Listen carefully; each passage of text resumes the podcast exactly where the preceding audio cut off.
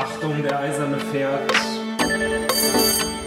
There to meet with Macbeth. Lichtposition 56, go! Theater in Dosen, der Podcast. Hallo und herzlich willkommen zu einer neuen Folge von Theater in Dosen, der Podcast. Mein Name ist Charlotte Werner und heute nehme ich euch wieder mit auf meinem Weg in die Selbstständigkeit im Theaterbereich. Und zack, sind schon wieder über zwei Monate vergangen seit der letzten Folge. Und damit bin ich auch schon ein bisschen im Thema der Folge, nämlich wie zur Hölle organisiere ich meine Selbstständigkeit so, dass mir möglichst nichts vom Tisch fällt?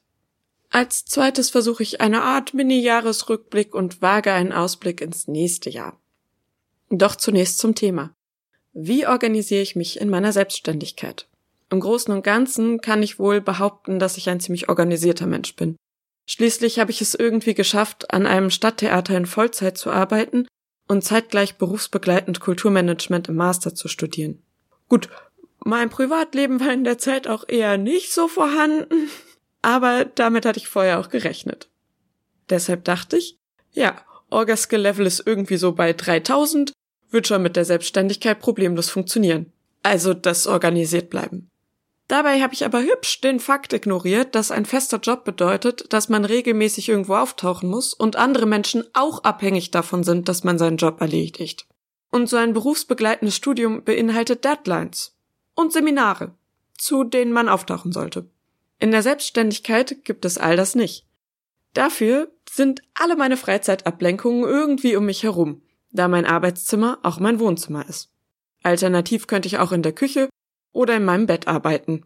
Klingt für mich nach Prokrastinationsessen und Hey, wenn ich eh schon im Bett bin, warum dann nicht schlafen? Also ist das Wohnzimmer slash Arbeitszimmer die beste Alternative, bis ich reich genug für ein Büro bin. Die große Frage ist also, wie organisiere ich das? Und wie trenne ich trotzdem Arbeit und Freizeit? Während der Studienzeit habe ich bereits viele verschiedene Stay Organized, behalte deine To-Dos im Blick Sachen ausprobiert, davon gibt's ja Milliarden, und weiß deshalb, dass analoge Mittel für mich hier am besten funktionieren. Zeitpläne, die an Wänden hängen für langfristige Projekte, Kanban-Boards für kleinteilige größere Projekte, bei denen man so lustige Post-its zwischen To-Do, Doing und dann hin und her schieben kann. Und mein persönlicher Favorit, das Bullet Journal. Das Bullet Journal ist so eine Art Mischung aus Kalender, To-Do-Liste, Zieletracker und bei Bedarf Tagebuch. Es braucht ein bisschen, um sich da einzuarbeiten, allerdings lohnt sich das wirklich.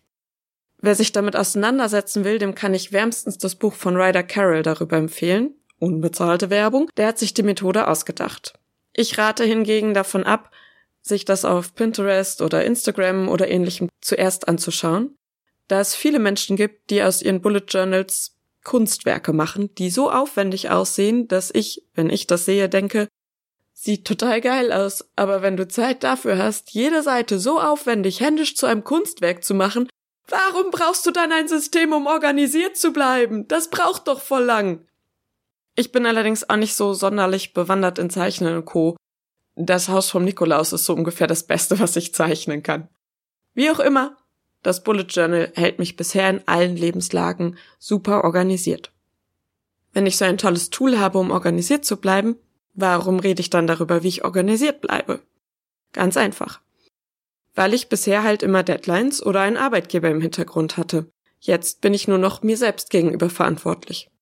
Das führt gerade zu einem inneren Kampf zwischen, ah, ich muss für meinen Lebensunterhalt aufkommen, ich muss für immer 24-7 arbeiten und, hm, Vielleicht gehe ich heute spazieren. Und außerdem habe ich einen spannenden Roman hier liegen. Und wie geht eigentlich die Serie weiter, die ich gerade gucke? Und ich könnte eigentlich auch mal wieder nichts tun. Dazu kommt der Punkt, dass ich weder 24-7 arbeiten möchte, weil ich jetzt selbstständig bin, noch in die Situation geraten will, dass ich am Ende des Monats nicht weiß, wie ich den nächsten Monat finanziere, weil ich zu oft gedacht habe, ach, heute mache ich frei. Und die Frage ist auch, wie lege ich Prioritäten so fest, dass ich nicht immer das gerade Brennende bearbeite, sondern so, dass gar nicht erst anfängt, was zu brennen. Also ist, glaube ich, klar, was ich damit meine, oder? So, wenn so eine To-Do auftaucht und man ignoriert sie, bis man sie nicht mehr ignorieren kann. Und dann muss man eine Nacht durcharbeiten für etwas, was man locker zwei Wochen vorher oder drei Wochen vorher mal in zehn Minuten hätte anfangen können. Naja. Folgende Dinge habe ich mir jetzt auf jeden Fall ausgedacht, um so ein bisschen organisierter zu bleiben. Erstens. Einmal die Woche treffe ich mich online mit einer Freundin für 20 Minuten und wir erzählen uns gegenseitig, wie die letzte Woche arbeitstechnisch lief und was die To-Dos und Ziele für die aktuelle Woche sind. Die To-Dos und Ziele der Woche schreiben wir auf und überprüfen sie in, den in der folgenden Woche gemeinsam. Das ist ziemlich hilfreich, kann ich nur empfehlen. Zweitens. Ich habe mir überlegt, wie viele Stunden pro Woche ich gerne arbeiten möchte. Dabei ist mir klar, dass es auch mal Überstunden geben wird und vielleicht auch mal Leerlauf. Danach habe ich überlegt, was eigentlich alles so auf meinem Plan steht an Aufgaben und Zielen. Daraus habe ich mir dann selbst einen Arbeitsvertrag geschrieben mit festen Arbeitszeiten, einer festen Anzahl von Urlaubstagen und darin festgehalten, wann und wie ich meine Ziele evaluiere und neue Ziele setze. Meine Arbeitszeiten verfolge ich jetzt tatsächlich mit einer Zeiterfassung in einer Tabelle. Das finde ich super schräg, weil ich sowas eigentlich gar nicht mag. Aber der Vorteil ist jetzt, dass ich dadurch lerne einzuschätzen, wie viel Zeit ich tatsächlich für eine Aufgabe brauche und diese gut einplanen kann. Außerdem hat es den Nebeneffekt, dass ich nach einem Arbeitstag besser abschalten kann, da ich ja aufgeschrieben und somit einen schriftlichen Beweis dafür habe, wie viel und das ich gearbeitet habe und mir deshalb besser erlauben kann, abzuschalten. Das probiere ich jetzt seit zwei Wochen und das scheint ganz gut zu funktionieren. Drittens ist bisher noch eine Überlegung und wird im neuen Jahr ausprobiert. Da ich recht vielfältig arbeite, verschiedene theaterpädagogische Projekte, Honorarjobs, Tätigkeiten als Kulturmanagerin und als Theaterschaffende, ist die Gefahr hoch, dass irgendwas hinten runterfällt und oder chaotisch wird. Deshalb möchte ich nächstes Jahr ausprobieren, wie das funktioniert, wenn ich meine Arbeitstage quasi unter ein Motto stelle. Also sowas wie Montags Theaterpädagogisches, Dienstagvormittags Podcasten, Donnerstagvormittag Bürokratiekram etc.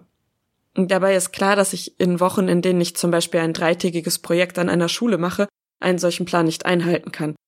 Aber das muss ja nicht heißen, dass ich es deswegen nicht ausprobiere. Was meine Selbstorganisation angeht, schaue ich also gerade recht optimistisch ins nächste Jahr. So, fanzige Überleitung zum Mini-Jahresrückblick oder so. Egal. Hier, bitteschön, Versuch eines Mini-Jahresrückblicks. Also auch wenn ich Jahresrückblicke immer ein bisschen komisch finde.